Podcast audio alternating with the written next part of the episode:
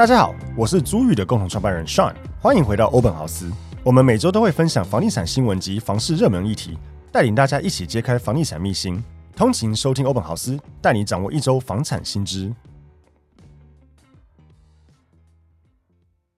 Hello，大家好，欢迎大家收听欧本豪斯 Open House，我是 Sean。Hello，大家好，我是欧本豪社企划小曼。那今天再度回到了新闻盘点的时间，我们今天准备了五则新闻，可以跟大家做一个分享。那第一个新闻是非常重要哈，行政院通过了囤房税二点零的草案，税率最高调到了四点八 percent，并采全国总归户啊，这是应该是近期非常非常大的一个房屋税相关的调整。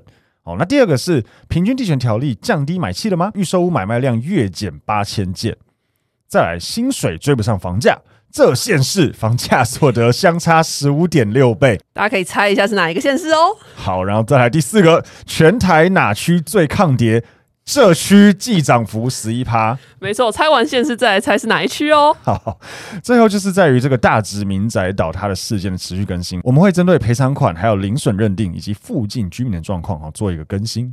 好，那第一个新闻是行政院通过囤房税二点零草案，税率最高四点八趴，并采全国归户。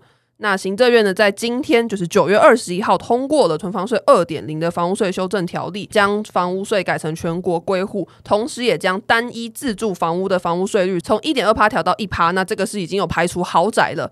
那如果呢是本人、配偶和未成年子女合计持有两到三户的话，就还是属于自住的范围，所以适用税率呢就还是现行的一点二趴。那预计这个调整受到影响的户数大概有三百一十万户，税收减少约新台币二十三亿元。在非自住房屋方面呢，除了刚刚提到的采全国归户之外，法定税率也从原本的一点五趴到三点六趴调升为两趴到四点八趴。但是特定的房屋除外，包括说符合一定条件的出租啊、继承啊，或是建商余屋。那预估受到影响的房屋数大概是九十六点八万户到一百三十五点八万户，税收会增加四十五点七亿到五十五点七亿。那财政部呢，他们表示说会很积极的和立法院各个党团沟沟。通希望这个囤房税二点零可以在民国一百一十三年七月一号开始实施。我觉得这真的是近期很大的新闻，因为我从做房地产以来，房屋税一直都是没有变过的一个状态。房屋税一点二趴已经是非常非常非常久远的东西。那其实我们看这些文字的内容中可以看到，第一个，如果你是单一自住房屋，也就是说你就是本人、配偶及未成年子女，哈，在全台湾，所以它这个还有个重点就是全国总归户。以往是这个各行政区，现在是全国这样算下来，如果你是一间啊，那你就被调降到一趴。那他的意思就是说，鼓励你们就是买一间自己住的房子。哦、就好了，对对，就好了，不要就是一直买，嗯、一直买，一直买这样，就买一间就好了。那当然也有人会提出，可是不对啊，有可能我们小孩也要给他一间房子，诸如此类。所以他确实有讲，而本人配偶未成年子女，全国三户以内还是可以适用自用。但是如果你只买一间就好，我还是给你更多优惠一趴嘛。对，这是第一个很大的一个差别。那我觉得全国总归户这个也一定要记得，因为这个也是很大很大的转变。哦，就像我刚才讲，以往大家都是以这个行政区内去算，那现在是全台湾一起算。哦，其实更容易被你抓到说，说哦，原来你在全台湾有很多房子，你是囤房者这样子。还有一个就是他对于囤房的认定，你看哦，它现在第一个是调整从原本一点五到三点六调到二到四点八趴，可是它有个蛮大的重点，就是如果你有符合一定条件的出租的话，其实就不会被认定为囤房。所以它最大的重点其实在于说，如果你是持有多户且未做有效利用者。就是你房子空在那边，其实这是一种资源的浪费。你如果房子有多没关系，可是请你拿来提供给需要住的人，就出租。所以如果你有在去申报出租的话，你也不会被课到所谓的一个囤房税。我们在这个我们自己的社群上面也有讲嘛，我觉得这是很标准的，也其实蛮漂亮的一个所谓的萝卜与棒子的一个一个逻辑，就是今天我给你好处。啊，你如果愿意持有的房子比较少，或是都是自住的话，那我给你比较优惠的税率。至于说，如果你申报出租，你就可以免囤房税。可是我是屋主，我申报出租，我所被课的这个租赁所得税会比我这囤房税来的多啊。那我干嘛不就是一样不不报税，然后出租就好？好啦。反正你如果不报的话，现在政府规定说，房客如果你要自己去申请租金补贴，根本不需要房东同意，所以这个就是棒子的来源的。你如果不乖乖的跟我拿萝卜，那反正房客报你税的时候，我就连补带罚你哦，你会更痛。所以其实他透过这样子多管齐下的方式，房东长期在台湾出租不报税的事情，我觉得我们现在正在见证着它开始要走向末日。无论是从社会住宅这一块，或是从他现在在做这种方式，以及一直鼓励房客申请租金补贴，其实我觉得再过 maybe 五到十年，蛮有可能我们会看到租屋黑市终于会消失，欸。有没有可能不报税的房子就不能出租啊？比如说出租房屋就是要报税，你没报税你就是违反的。那你既然违反了，你就不能够出租。因为假设是这个样子的话，或许就可以。可是我我我我我刚才心里在想的是，这个东西会不会跟，譬如说薪水也有点类似？就是说我给你薪水，或是我拿你的薪水，那我可以申报我有收入，这样子我要缴税。可是如果我变成只是没有你，就是给我钱了。没有人规定你不能给我钱吧，对不对？嗯、那如果你就是给我钱，那理理论上就不用申报。嗯，那就跟租有一点点类似。我不确定这样子的举举例好不好？就是说，哦，因为我有跟你有个租赁契约，所以我给你租金，你要申报收入没有错。可是如果我变成有点是没有，就朋友我给你钱，那这样子还要你懂什么？所以你说如果不申报就不能出租，我不确定这样过不过得了关。如果他。被解释为说没有啊，房东房客互相认识，呃，房客是我朋友，我让他住在这边，那他就是每个月这个看到我就给拿给我一千块，就这样，他也没有真的跟我有一个租赁的一个租金展现，那这样子就不能出租吗？我觉得这个会有点模糊了，不太确定可不可以这样做。嗯、但这个说法是蛮好的，有没有可能在一个不违宪的情况下做成说，哎，当然你出租就要申报报税啊，如果你不报税，你就是不能出租啊。或者比如说五九一那些房东在刊登房源的时候，必须要附上他已经有报税的相关证明。可是如果他第一次出租，他就没有报税的证明喽，因为他是第一，他没有潜力嘛。那可能一年之后叫他补，如果没有补，你就怎么样怎么样。嗯，这个也是一个可以了解看看。我自己猜测政府的立场比较是属于这些该做，他就尽量做。至于像你刚刚讲的问题，就是用自然的淘汰去做。假设慢慢的，因为房东们都知道啊，也躲不了了。那不如就要么加入社会住宅，要么至少让房客申请租金补贴。渐渐的，如果不让房客申请租金补贴的房东变少了，那因为要报税而被赶走，就是不能续的房客，他就找别间可以的就好了。当然，如果他原本租那间又便宜又很棒，那他会衡量嘛？啊，我如果搬走找不到更好。但这个有有点跟市场的供需有关。如果市场上可申请租金补贴的供给已经量够到，就是说。我不稀罕嘛，你不帮我报就算了，我就走啊，没差。那对这些房东他也不会比较好，甚至慢慢会变成说，如果你不愿意让我报租金补贴，已经变成市场的少数，以至于你可能会不好租。那你要么就要租的够便宜，人家才会愿意配合你。然后愿意配合你的，又有一个风险是，其实他可以偷偷报你。嗯，所以其实到最后，房东也没有没有地方可以躲了，对啊。所以我觉得这个慢慢的可能就是透过时间去把它开始汰换掉吧。好，再来是第二则新闻：平均地权条例降买气吗？预售屋买卖量月减八千件。那根据实价登录的这个统计呢，二零二三年六月的预售屋买卖数量是一点四万件，创了从二零二一年七月到二零二三年六月的单月新高。可是七月的预售屋买卖量只剩下五千八百二十户。所以跌幅将近六成。那如果以区域来看的话呢，台北市、台中市的月减幅大概是七成，新北跟台南是六成，新竹跟高雄是五成。那桃园市呢，就是比较少四成。那有专家就觉得说，这个平均地权条例上路之后，预售屋禁止转让这个政策，其实在去年引起市场关注的时候，交易量就有衰退。而六月则是催生出一波本来就想上车，可是犹豫不决的买气。所以等到这个法定正式上路之，之后，当然的七月买气就会衰退。我觉得这个专家讲的蛮有道理的，嗯，对，因为确实在这个六月底已经有这个所谓的，就是你现在不买就没喽，这种这种状况之下，确实就催出了那些犹豫不决的人去买。可是这也是我们完全预料之中啦。一旦这个这个东西上路之后，就算你不是一个。投资客，但是你告诉我说买这个预售屋，这不管三年五年在盖的时间，我除非有很特殊的状况，不然我就是必须跟你跟到交屋为止，好像被套牢哎、欸，对，就是一种套牢感。哦、对你，你一般买个中古屋也不会套这样子嘛，顶多就缴税。以房地合一税来讲，你如果没赚钱，我今天买，然后交屋后突然觉得不合适，我原价卖出，OK 啊，不用缴税。所以你如果是买这种预售屋，反而会变成说你套牢套成这样，那我觉得。变成很多人只会觉得说，哇，那我买中古屋好了。但是唯一一个点，就是因为预售屋确实在付款方面比较弹性一点。因为你要买个中古，你最起码两层头期款要有，再加装潢款，可能再加一层。你可能一千两百万的房子，你至少要三百六十万。是现金足够的，可是如果你是一千两百万的预售屋，你这个前面这个三百六十万是可以分期付款的。嗯，对，所以我觉得买家会衡量说，到底我要为了付款方便而去买预售屋，可是买预售又被套牢，那我是不是买中古屋？而且可能会发生个状况就是，那我真的也不想买预售屋，因为被套牢，可是就变成我也没钱买中古屋了。嗯，所以交易量其实有可能真的会因此而下跌。嗯，你说是不是资金全部都因此转往中古屋？我觉得买方的。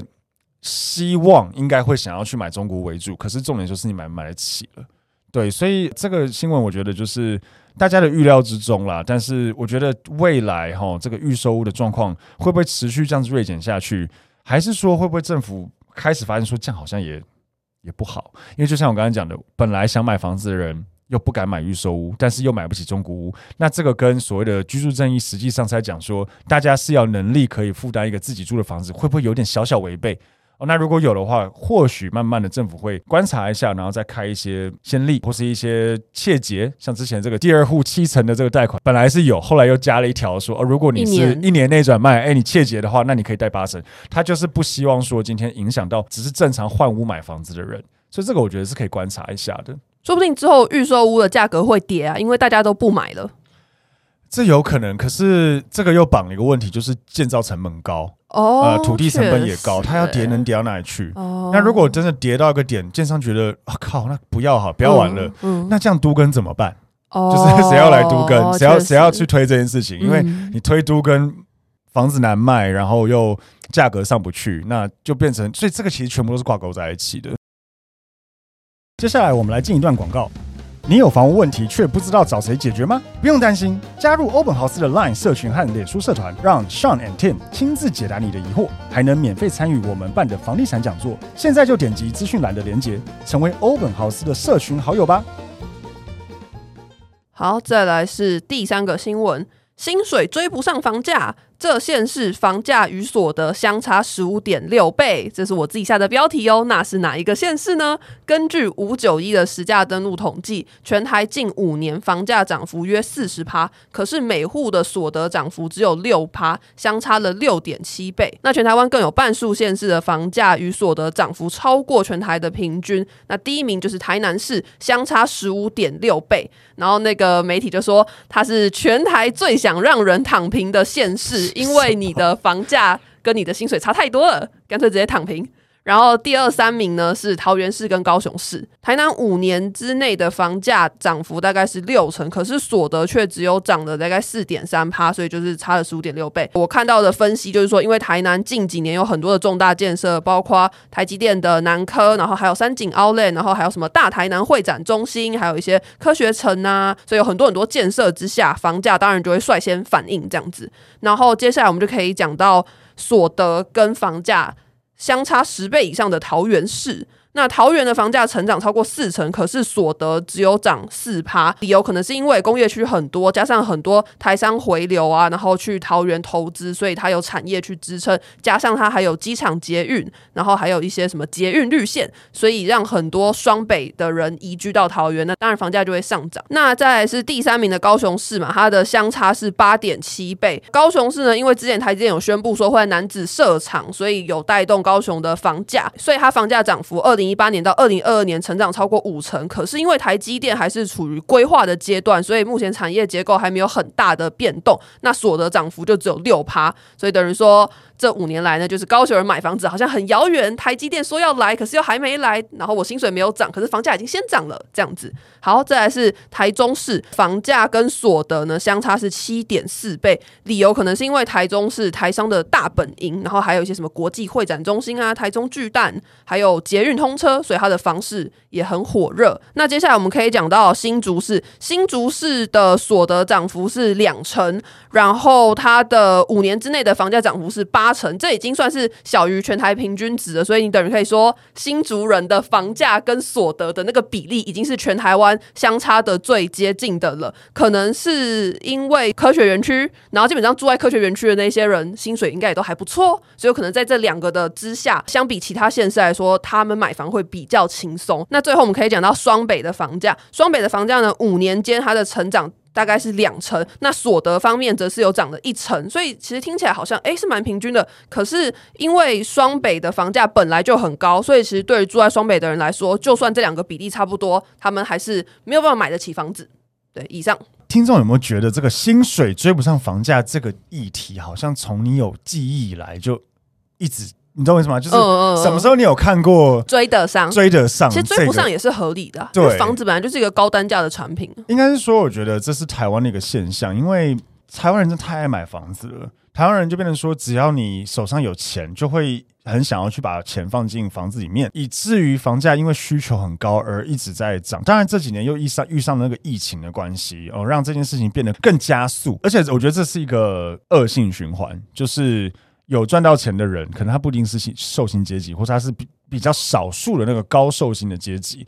他有赚到钱，然后他发现说：“哦，我现在有钱，我要怎么样买房子？”你看他讲的这个台南这个躺平，我觉得他这个躺平逻辑有两个：第一个是反正也追不上就躺平；第二个是与其上班，不如买房子好了。对对啊，你赚了一整年的的薪资，不如你把钱就直接放去房子里面，你什么都没做。它涨幅就比你你辛苦了一整年的工作来的多，而且多很多嘞。嗯，那我干嘛认真工作？所以这件事情就会是个恶性循环。有一点钱买房子的人，就会一直想要把钱放进房子里面，让房价开始涨。然后没有钱买房子的人，你就永远上不了那个车。你就像一个在月台上一直要没办法跳上去，然后看着火车越走越远，越走越远的感觉。所以我觉得，无论是看你每一个县市它是什么样子数据展现，那当然像新竹，我觉得是可预期的嘛，因为新竹的收入本来就高，很多高科技产业都在那边。但其他地方，无论这个涨幅多少，它一定都是薪水跟不上的。而且你刚才在讲那个双北市的时候，我也有个很大的感受，就这些数字都没有很客观。哦，怎么说？因为就像刚才前面前面讲的，你如果光从数据来看，你会说，嗯，双北市反而是薪水最跟得上涨价的地方。哦，对，但根本没有，因为它就已经贵到薪水就是。买不起的，就算是薪水涨一层，房价涨两层，你还是追不上。嗯，所以无论你怎么看这个数字，都是一个追不上的状态。那到底这个事情要怎么改变？我我真的觉得，只有在台湾人的思维开始改变成，无论是因为少子化的关系，或者怎么样的关系，可以开始改变为，就是我不一定要买房子。像日本那样子，我为什么要买房子？其实你掐指一算，你租房子一一辈子好像都比你买房子来的赚。可是，在台湾一个奇怪状态，为什么大家不会这样？因为我付出的钱租租房子比较少，可是我就没有跳上那班车了，那种感觉。所以大家还是一直想要跟着上车，但一旦没有那台车了，你懂我意思吗？那台火车就是房价在推涨的车。一旦这台车没有了，那没有跳不跳上车的问题。那回到完全理性面来看，你租房子永远都比你买房子来的划算。前几集我们有讲到，台湾的这个租金投报率很低，对，你知道这代表什么吗？代表当房东不划算。对啊，代表其实租金是便宜的，嗯、感觉上租金相对于房价，租金其实是便宜的。嗯，那就更代表说，你租房子租一辈子会比你买来的划算。照理来说。对，可是大家还是一直在卖。我觉得会不会有一个点，是因为台湾的老人很难租到房子？当然，我觉得这件事情再过呃，可能到我三四十岁的时候，说不定会改善。我觉得如果市场上充斥了非常非常多的老人房客，那房东就必须要租给他。就像小曼，你有分享，你身边的朋友其实好像没有像我们我们这个年代身边的朋友的人那么想买房子。对对对，就是不会觉得说一定要有房子。当然，你说收入有差没有错，可是最大的关键是你们。好像连手上就算是有钱，也不一定觉得想做这件事。对，就是我觉得没有被灌输那种概念，甚至其实我身边的人稍微年纪大一点的，反而是先买车，他、哦、反而觉得车比房还要来的重要。你看，可是如果你如去问你爸爸妈妈，他绝对不会这样说。对啊，对啊，什么车子比较重要？一定因为房子保值，车子是我也会这样觉得，车子是负资产。对，什么什么什么，车子一开上路就先跌价。对对对，对落地打七折，诸如此类。大家我们的观点说，看当然是买这种保值产品，可是。就像我之前分享过，东南亚有一些国家，他们的人也是，他们宁愿有钱先买车，不会想买房。这样子国家的地方的涨幅也真的不会像台湾这样，因为它的刚性需求呢就不是那么强烈。所以当有一天这件事情开始用时间推演开始发生的时候，我觉得台湾的房价真的会开始出现影响。好，接下来是第四个新闻：全台哪区最抗跌？这区季涨幅十一趴。那这区是哪一区呢？根据有一个网站叫做极佳网，它统计的这个房价季涨幅前十名的行政区，台北市呢占了三名，是占最多的。那新北也有两个区上榜，所以合计双北就占了一半。那我们来讲一下前十名，第一名分别是高雄的鼓山区，第二是台南新化，第三名是新北深坑，第四是高雄小港，第五是台中的中区，第六是台南南区，第七是台北的万华，第八松山，第九南港，第十是新北的三峡。那我想说，因为我们的听众可能全台湾都有嘛，所以我就把每个区都讲出来，然后会简单讲一下这些区那些专家认为为什么会抗跌的理由。这样子，第一名的鼓山区呢，它的均价从第一季。一坪是二十八点一万，然后第二季就涨到三十一点四万，所以它的季涨幅是十一趴。那台南的新化也涨了十趴，其他三到十名则是大概涨了六趴以上。那鼓山区呢，他说是高雄的蛋黄之地。所以成屋的均价呢，一直都在三字头。那高级住宅区还有表现的空间，尤其是高雄的高铁通车之后，鼓山跟台北也可以是一个一日生活圈，你可以搭高铁。所以豪宅的价格在五到六字头还是有上涨的空间。接下来我们可以来讲一下这个台北的万华。万华呢，它的均价一平不到六十万，跟它邻近的中正区呢落差二十五趴。那它在市中心的基期相对来说是比较低的，所以它也会吸引一些小资族啊，或者说想要找低总价房子的人这样子。那我们接下来可以讲到台北的松山区，松山区是台北市的中心点。那它近期呢推出的建案都是以小坪数还有低总价为诉求，预售的销售期间呢也很顺畅，所以这也会影响到说它很抗跌，然后让它的成屋价格。上涨。那再我们讲到南港，南港呢，因为展览馆周边的中国信托的商办，加上台售 LaLaport 明年要完工，还有再加上南港车站呢四铁共构，它的商圈逐渐成熟，即将成为台北新东区门户，所以长期来说是看好这个地方的。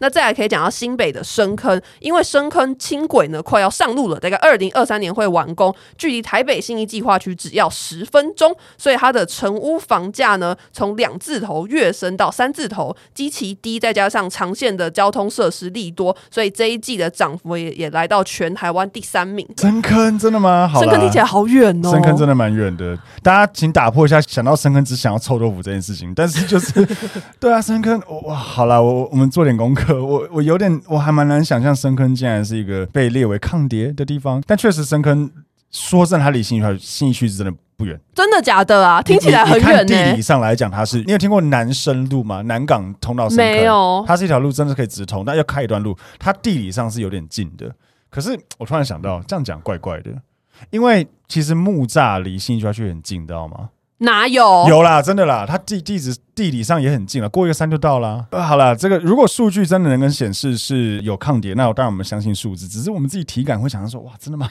可以可能再观察一下看看。我觉得不能够只是单纯以直线距离，因为可能你要想到一些通勤的方式。对啊，可是你看，如果它真的可以打通一个轻轨，就是直接从从深坑直接打通到新义就要去，那就是直线距离啦。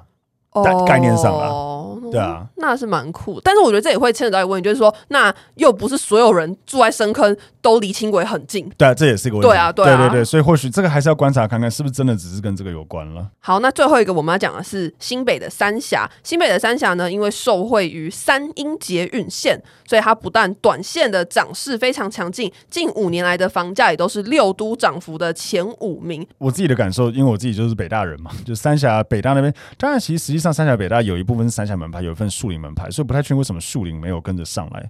但其实三峡那边真的算是一个，我几乎觉得可以是从化区的标杆。但其实也只有北大特区那边吧？对啊，就从化区，所以就是从化区的标杆。三峡北北大特区以外的地方就比较还好，比较还好一点。嗯、对，可是三峡北大特区真的是我觉得从化区的标杆。你从因为我从他还是我们以前北大人都叫那边北大荒啊，就从北大荒。的时期走到现在，那个完全非常成熟，而且人口一直很爆炸，然后那边房价房子真的很好卖，因为我朋友在那边做房仲嘛，真的超好卖，而且房价一直上来。我觉得它是一个很成功，把从化区变成一个主要生活商圈的一个很很漂亮的转型。所以我觉得大家在挑选从化区的时候，真的可以去以北大或是三重那个从化从化区，我觉得还可以。大概这两个区域就可以去观察看看，说，哎，有哪个从化区你觉得有机会变成这样？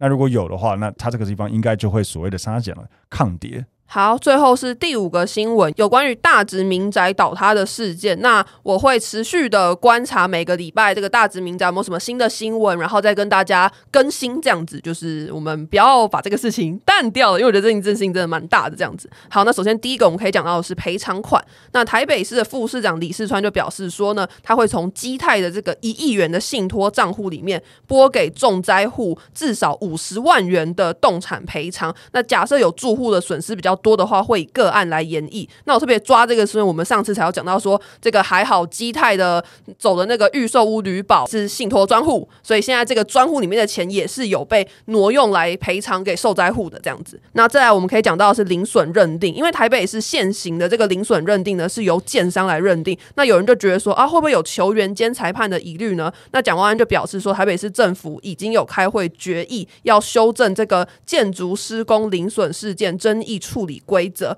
包括呢，它会增加由台北市政府都发局以及第三方专业技师共同的去勘查，那判定的时间也会从十四天缩短到三天，以及这个临房损坏认定会新增第三方的专业工会。那他已经向那个市府同仁才是，新的这个做法会即刻实施，这也是全国第一个纳入立法的例子。那第三个我们可以讲的是，有议员就表示说，当初有一些被预防性撤离的这些社区居民，他们也是受灾户，因为他们的房。房子同样因为基泰动工之后出现多处严重的龟裂，还有渗水的情况，然后连房屋的开合都很困难。更严重的是墙壁水泥还脱落，然后露出钢筋。可是基泰却对他们不闻不问。那也有临近基泰工地的社区，很多的房子地下室开始渗水，本来好好的墙面，然后自从基泰动工之后就开始剥落，然后钢筋也都外露，然后天花板、墙壁、梁柱也都有裂缝。那这些居民也很担心啊，然后每天也都哦很难睡着。可是基泰不管。管啊，他们的房子也不是说真的是超级严重的受灾户，所以其实这些人我觉得处境跟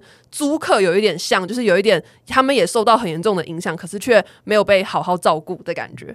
我觉得这个是一个认定问题，然后政府真的必须要做点什么，因为我我我相信基泰可能会。提出觉得说这个是不是真的跟他有直接关系，要去举证，oh. 因为他这个零损他会有个范围嘛，嗯，那会不会我们现在讲这个议员表示这个预预防性撤离的区域的地方，其实在当初零损勘察的时候并没有勘查，所以你很难举证是，你懂我意思吗？就是本来没事变有事，oh. 对，只要你没办法举证他是本来没事变有事，接下来当然可以咬着说啊，没有，你那个本来就这样啊，哦，oh. 那这个时候你要怎么认定赔偿？那政府我觉得也应该遇到这样子的困扰，就算是大家都知道，对了，应该就是你造成的。可是你没有办法举证，那他要怎么去求偿？以及还有不能举证，还有另外一个问题。好，就算是他可以认定是你造成的，可是。那你造成的有多严重？嗯啊，本来如果小漏变大漏，OK，可是你没有办法去看出那个呃损害的幅度的时候，嗯、你也很很难判定要赔偿多少钱，或是要帮你恢复成什么样子的原状。好，接下来就到了我们每个礼拜的“哎呦我的房”。那我先说这个“哎呦我的房”，今天这礼拜的主题呢，是我看到一个中国的新闻，所以有了一个启发。就在中国呢，发生一个事情，就是有一个女子，她就跟她的房东说，他想要以肉偿。的方式来抵他的房租，然后他还一直对这个房东发他的裸照。可是这个房东就是觉得说，哈，什么东西啊？他就拒绝了这个女生，一直一直拒绝。可是这个女人呢，不但没有打退堂鼓，她甚至还拿刀子去威胁房东，然后还破坏这个房东的房子。那她是怎么破坏这个房东的房子呢？她拿刀子在房东的墙上刻了一个“杀”字，他也是很中二。对，我要把这个照片 po 在那个欧本豪斯那个 LINE 社群，好，我觉得真是太荒谬了，超中二的。对啊，然后他还就是把那个房就是刮的乱七八糟就对了。然后我就看到这事情，我就问上说。啊，你也带看过那么多房子，你有没有遇过这种很奇怪的房客？然后他就说：“哎、欸，有。”所以这是我们今天的“哎呦我的房”的话题，就是这样来的。以前我自己也会还是会带看的时候，我有一次在带看一个房子，是两呃，他是反正那边有雅房就对了。然后雅房就是要共用厕所嘛。然后有个女生蛮年轻的，就是一个人来看，然后看完也大家也聊得愉快这样子。然后后来因为雅房就厕所在外面嘛，所以后来他走了以后，他就发讯息问我说：“我问你哦。”你觉得如果做爱完要就是出房间去厕所洗澡会很麻烦吗？那我心想说，呃，我要怎么回答这个问题？对啊，就是呃，会不会这个我要怎么？欸、其实我现在想想，你不觉得他问的蛮实在的吗？这确实会是一个问题啊，有点实在没有错。可是不要问我吧，而且就很怪啊，对呃呃，我记得我有回答他，我好像说什么，嗯、呃，还好吧。哦，你你有回他哎、欸？我因为我不知道他想什么嘛，哦我说呃，可能还好吧，这样他就说什么啊，因为你要租房子给我，你当然这样说啊什么的。然后就说 好，就呃好了，我不知道听众可以自己判断，觉得这样奇不奇怪？我我他也看过房子了，有他就是跟我来看，然后看完之后，因为那个房子离捷运站走了一段距离，他说他要去做捷运，可不可以载他一程？我说好啊，反正就就载他去这样子。嗯嗯嗯嗯对，然后他就是后来就发这个讯息我，我觉得我我我不是说他对我要干嘛怎么样，我只是觉得他问这件事情有很多方式，但是他问了，他用这个做爱去问，就蛮奇怪。对，你可以用别的方式问嘛，对对对譬如说我在房间内这个运动，呃，这个做瑜伽完，然后想要出去，想要出去洗澡，会不会有点麻烦？嗯你可以这样讲啊，你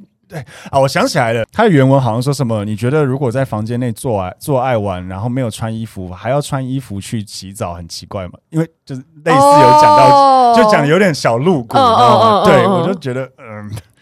我是觉得问这个问题我可以理解，但他应该要用，他可以用其他方式啊，他可以用，比如说这个房子，呃，这个厕所会跟几个人共用，那距离会很远吗？可是他现场都看过了、就是两个人共用啊，然后距离很近啊，就这样，就不用问了。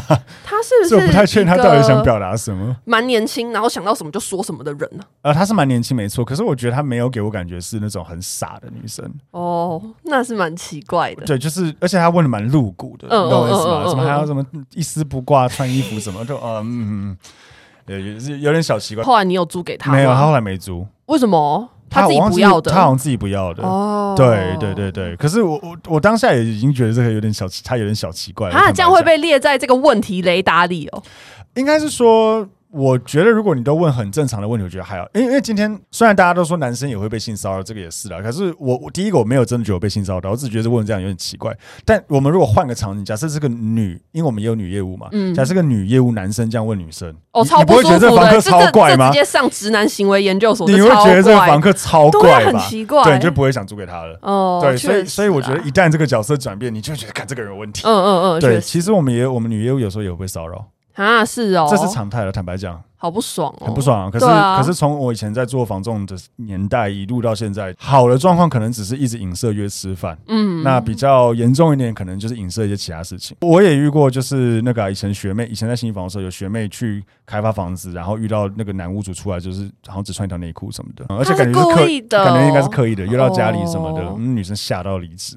好，那最后呢，还是提醒大家，哎、欸，也不能说提醒啦，最后呢，就是跟大家宣传，就是我们开了新的 LINE 社群，还有脸书社团，然后。这个礼拜两个大概分别有三十几个网友加进来，然后我们每天都会在社群上面发新闻的讨论，也会在社团上面发文，然后也要提醒大家，就是大家加进来一定要填问题，那个问题很简单，就是问大家想听我们聊什么，你写房地产，你写租房、房东什么都可以。那这个问题的设定是为了要防止广告讯息进来，所以如果大家没有填的话，我就不会核准你的进来，所以大家一定要记得填，然后大家也可以多多按赞，就是你可能不一定要回应，但是你可以帮我们按个赞，这样我们会很开心。我们之后预计会在十月中办的房地产讲座的资讯也都会抛在 LINE 社群跟脸脸书社团，所以希望大家可以很积极的加进来，耶、那以上就是今天的房产周报，谢谢大家收听。每周一都会更新房产新闻，让大家掌握一周的房产大小事。每个礼拜四会更新网上的热门议题讨论，或是找房产相关的人员做访谈。大家可以追踪我们的脸书、IG、YouTube 看社群贴文，还有影片，也可以到 Apple Podcast 或 Spotify 按下追踪节目，并给我们五星好评哦。好，我们今天节目就到这边，谢谢大家，拜拜，拜拜。